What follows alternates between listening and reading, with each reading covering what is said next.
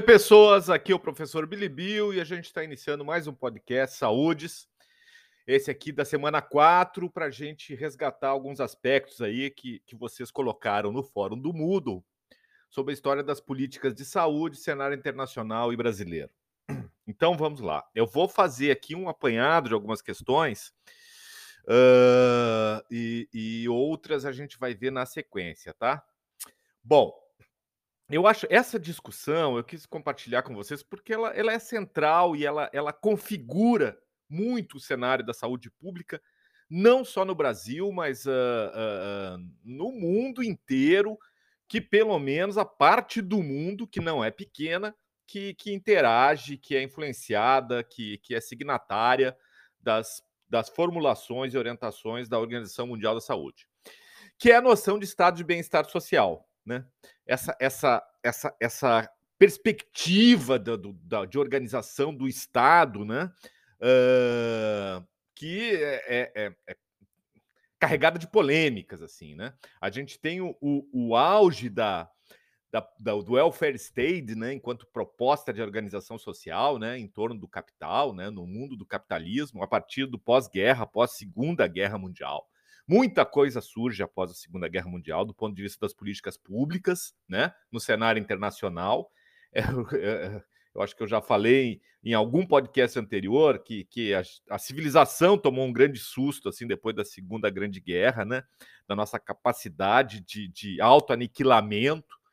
E, e é, é, criada a, a, ONU, a própria OMS, e, e, e, e a gente tem no pós-guerra o, o, o também uma, o fortalecimento da antiga União Soviética, né?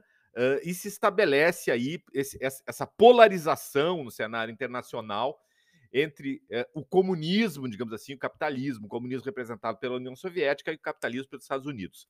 É isso, muito, muitos autores, muitos historiadores vão falar que é isso, o medo do comunismo que faz com que os Estados-nações uh, uh, organizados em torno do capital, ou seja, capitalistas, eles, eles migrem para o welfare state, eles migrem para o estado de bem-estar social, ou seja, eles façam algumas concessões aos trabalhadores, ao povo, para manter a administração pública das tensões sociais produzidas pelo próprio capitalismo. Né? Então, são algumas concessões. Não, então, saúde né, para todos, educação para todos. Quer dizer, é, a própria, a próprios uh, uh, direitos humanos é formulado no pós-guerra, né?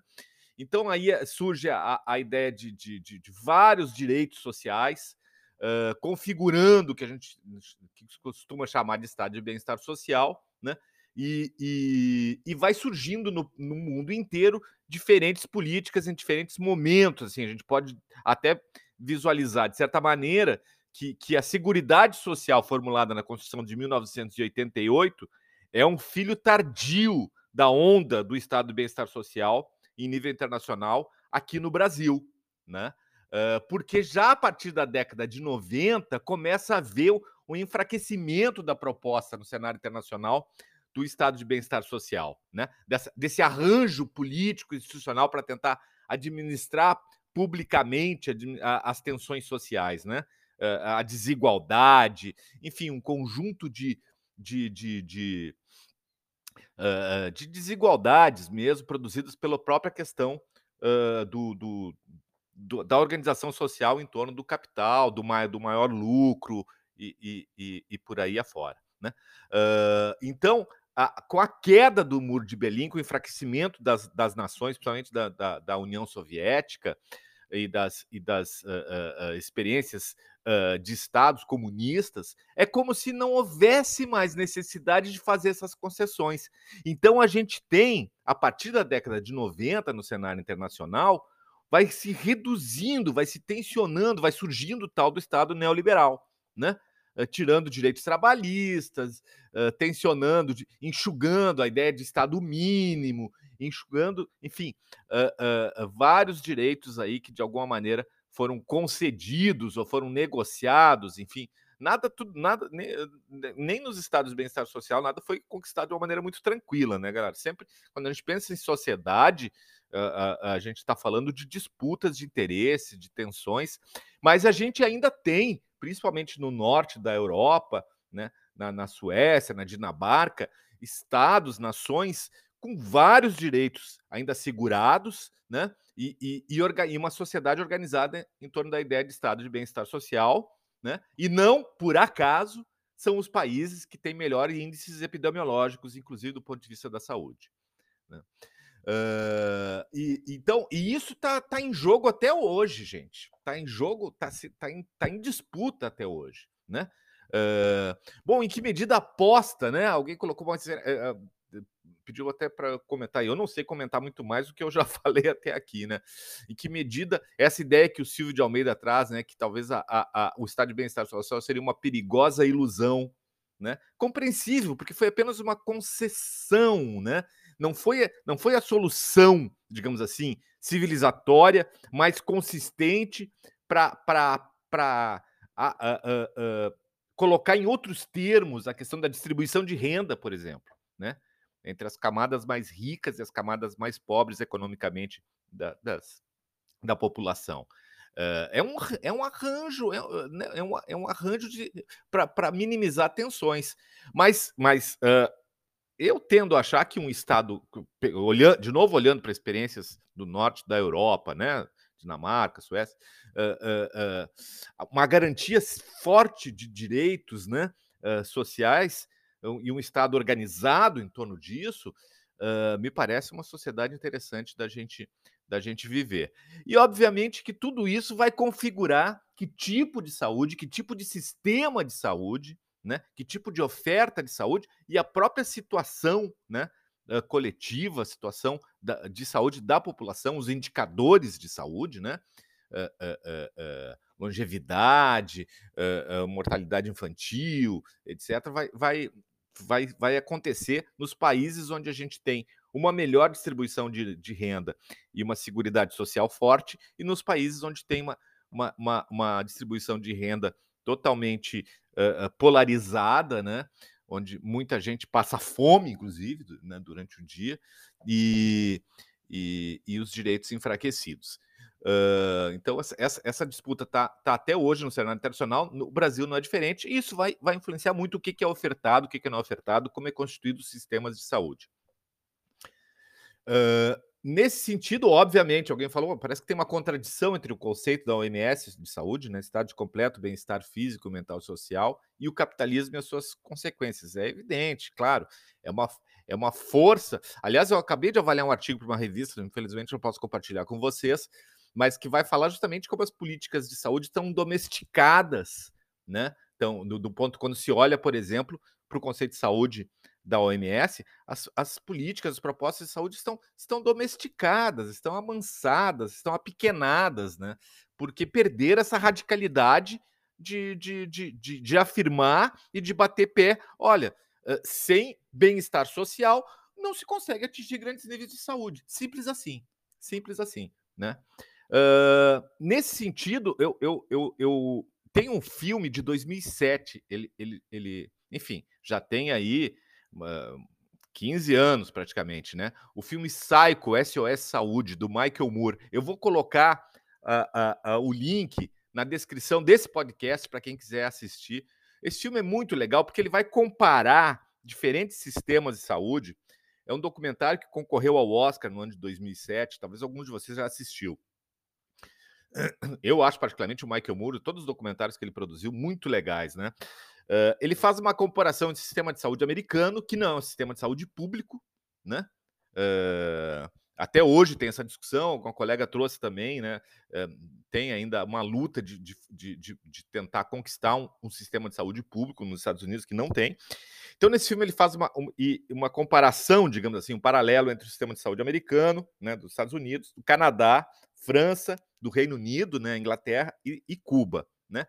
E, e, daí dá para ver, é, gente, fica é, é muito interessante para ver a diferença de morar num país que tem um sistema público de saúde e um país que não tem uma assistência de saúde pública. É, é, é, é, é de cair o queixo. Uh, hoje, né, 15 anos depois, em função justamente de toda essa discussão né? E dessa não só discussão dessas mudanças no cenário internacional, né, envolvendo essa tensão entre, entre o welfare state e o Estado neoliberal, talvez nesses países, eu acho que com exceção de Cuba, tal, essa realidade já não está tanto como, como, como colocada no filme Psycho do, do, do Michael Moore, mas já dá para ter uma boa noção. Não é à toa que teve várias revoltas alguns anos atrás, ainda tem os coletes amarelos na França, na Inglaterra também teve muitas tensões quando se tenta tirar algum direito já conquistado uh, pela população. Então eu recomendo esse filme Psycho SOS Saúde para quem tiver um tempinho para fazer esse comparativo entre sistemas públicos e sistema que não é público de saúde. De qualquer maneira, a, a, a ideia de saúde como direito, né, é, ela, ela fica muito presente a partir do pós-guerra, né, uh, a partir do, do, do, de, do, da era chamada Era de Ouro do Estado de Bem-Estar Social, e no Brasil vai se concretizar, né, a partir da reforma sanitária, etc., no Sistema Único de Saúde. Né?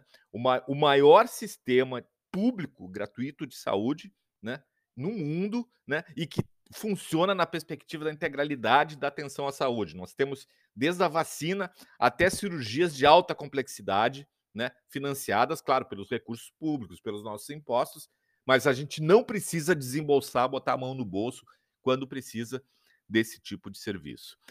É, é, e daí tem todo um conjunto de tensões em torno do Sistema Único de Saúde, do, do financiamento público do Sistema Único de Saúde, mas essas questões específicas, daí a gente discutir mais a dinâmica, o funcionamento do SUS, etc., nós vamos deixar para a semana que vem. Eu já compartilhei o material lá uh, no Moodle para vocês. Evidentemente que isso também, toda essa, essa, essa, essa questão da saúde como direito em disputa né, com os investimentos uh, privados, né, com o setor privado, a gente não pode nunca esquecer que a saúde também é um grande mercado, né? Uh, vai definir a presença ou não da educação física, ou como ela, ela, ela, ela, ela está presente uh, nos equipamentos públicos de saúde, no sistema, nos serviços públicos de saúde, mais especificamente no SUS, que é uma discussão também que está vindo aí na frente para a gente poder avançar para pensar essa relação educação física e sistema único de saúde. Para finalizar, uma questão para vocês verem como essa questão é delicada, uh, que alguém colocou um exemplo de um medicamento muito caro que o menino precisava e tal, e, e, e como funciona, se é possível quebrar patente. O Brasil já teve uma experiência internacional de quebrar a patente de medicamentos muito caros, né? Uh, foi em 2001 né, em função da questão dos antirretrovirais no tratamento da, da de pacientes com, uh, uh, com AIDS. Né? Uh, era, era um tratamento muito caro, uma medicação muito cara, né? E o país, e o Brasil, por ter um sistema público de saúde, né? tentou negociar, tentou negociar com, com, com um laboratório, me, me, me fugiu o nome agora, e o, o, o, o laboratório que produzia esse remédio, dono da patente, não cedeu, e, e, e o país fez esse movimento, então, porque era em defender vidas, né? Ou ter muito lucro a defender vidas. Uh, quebrou patente, a, a Fiocruz começou a produzir o medicamento e hoje e, e, desde então nós temos uma das políticas reconhecidas internacionalmente como mais avançadas no tratamento uh, em relação à AIDS. Por outro lado, para vocês verem como a questão não é pequena, o Brasil sofreu várias retaliações uh, na comunidade internacional, uh, do ponto de vista do comércio, uh, né? sofreu várias retaliações por ter quebrado a patente de um medicamento que estava extremamente caro para salvar a vida de pessoas. Então, essa disputa entre direito, entre necessidade humana, né, e viabilizar isso, e a questão do lucro, da privacidade, desculpa, da, da, da, da, da propriedade privada, que é a patente do medicamento, uh, não é uma questão simples. A gente viu isso agora de alguma maneira, mas acabou ninguém quebrando uh, a, a, patente das vacinas, né? O mundo inteiro precisando e tendo que se negociar com, com, os, com os laboratórios, etc. E mas essa disputa entre, entre última análise, o capital, o lucro e o direito humano, ela vai, ela vai influenciar muito o cenário da saúde, a oferta de serviços de saúde e a situação de saúde das populações como um todo. Galera, por hoje era mais ou menos isso. Uh, semana que vem a gente, a gente discute mais já a partir de hoje. Eu estou gravando esse podcast na sexta. uh, algumas dimensões do Sistema Único de Saúde, para na sequência a gente pensar e avançar na discussão sobre a relação educação física e SUS. Uh, um abraço para todas e todos.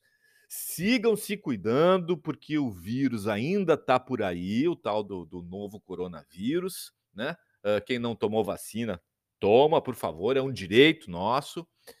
Um abraço e